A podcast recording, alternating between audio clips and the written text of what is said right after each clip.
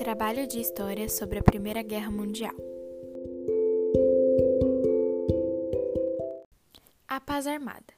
No geral, a expressão a paz armada faz referência ao momento que antecede a Primeira Guerra Mundial, que foi de 1914 a 1918, em que as primeiras potências europeias viviam uma corrida armamentista, sem supostamente a intenção de dar o início a um conflito. Portanto, um período de paz, mas em que todos estavam armados, até os dentes. Desde meados do século XIX, o nacionalismo exacerbado e o imperialismo foram os principais fatores que motivaram essa corrida e posteriormente que levaram à Primeira Guerra Mundial. A política das alianças. Os alemães, depois de ter tomado a França, com medo de sofrer retaliação, tornou-se aliado de outros países, formando a Tríplice Aliança, países participantes do Império Austro-Húngaro e Itália. O conflito nos Balcãs. Foi uma guerra que ocorreu na região da Península Balcânica. De um lado estava Grécia, Sérvia, Bulgária e Montenegro, que o objetivo era conquista territorial. O conflito foi importante para o desencadeamento da Primeira Guerra Mundial. O pan-eslavismo. O pan-germanismo foi um movimento de unificação dos povos alemães, Império Alto-Húngaro e Prússia. Já o pan-eslavismo foi um movimento de unificação dos povos eslavos que acirrou os ânimos na Europa.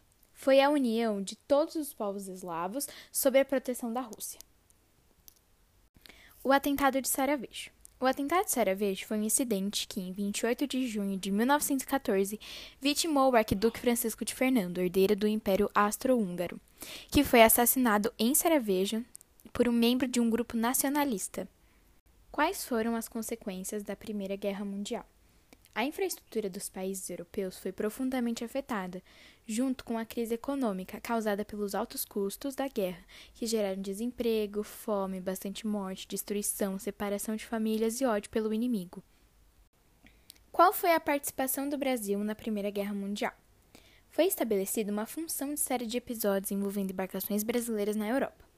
No mês de abril de 1917, forças alemãs abateram o navio Paraná, nas proximidades do Canal da Mancha. Seis meses mais tarde, outra embarcação brasileira, o Encouraçado Macau, foi atacado por alemãs. Indignados, populares exigiram uma resposta contundente das autoridades brasileiras.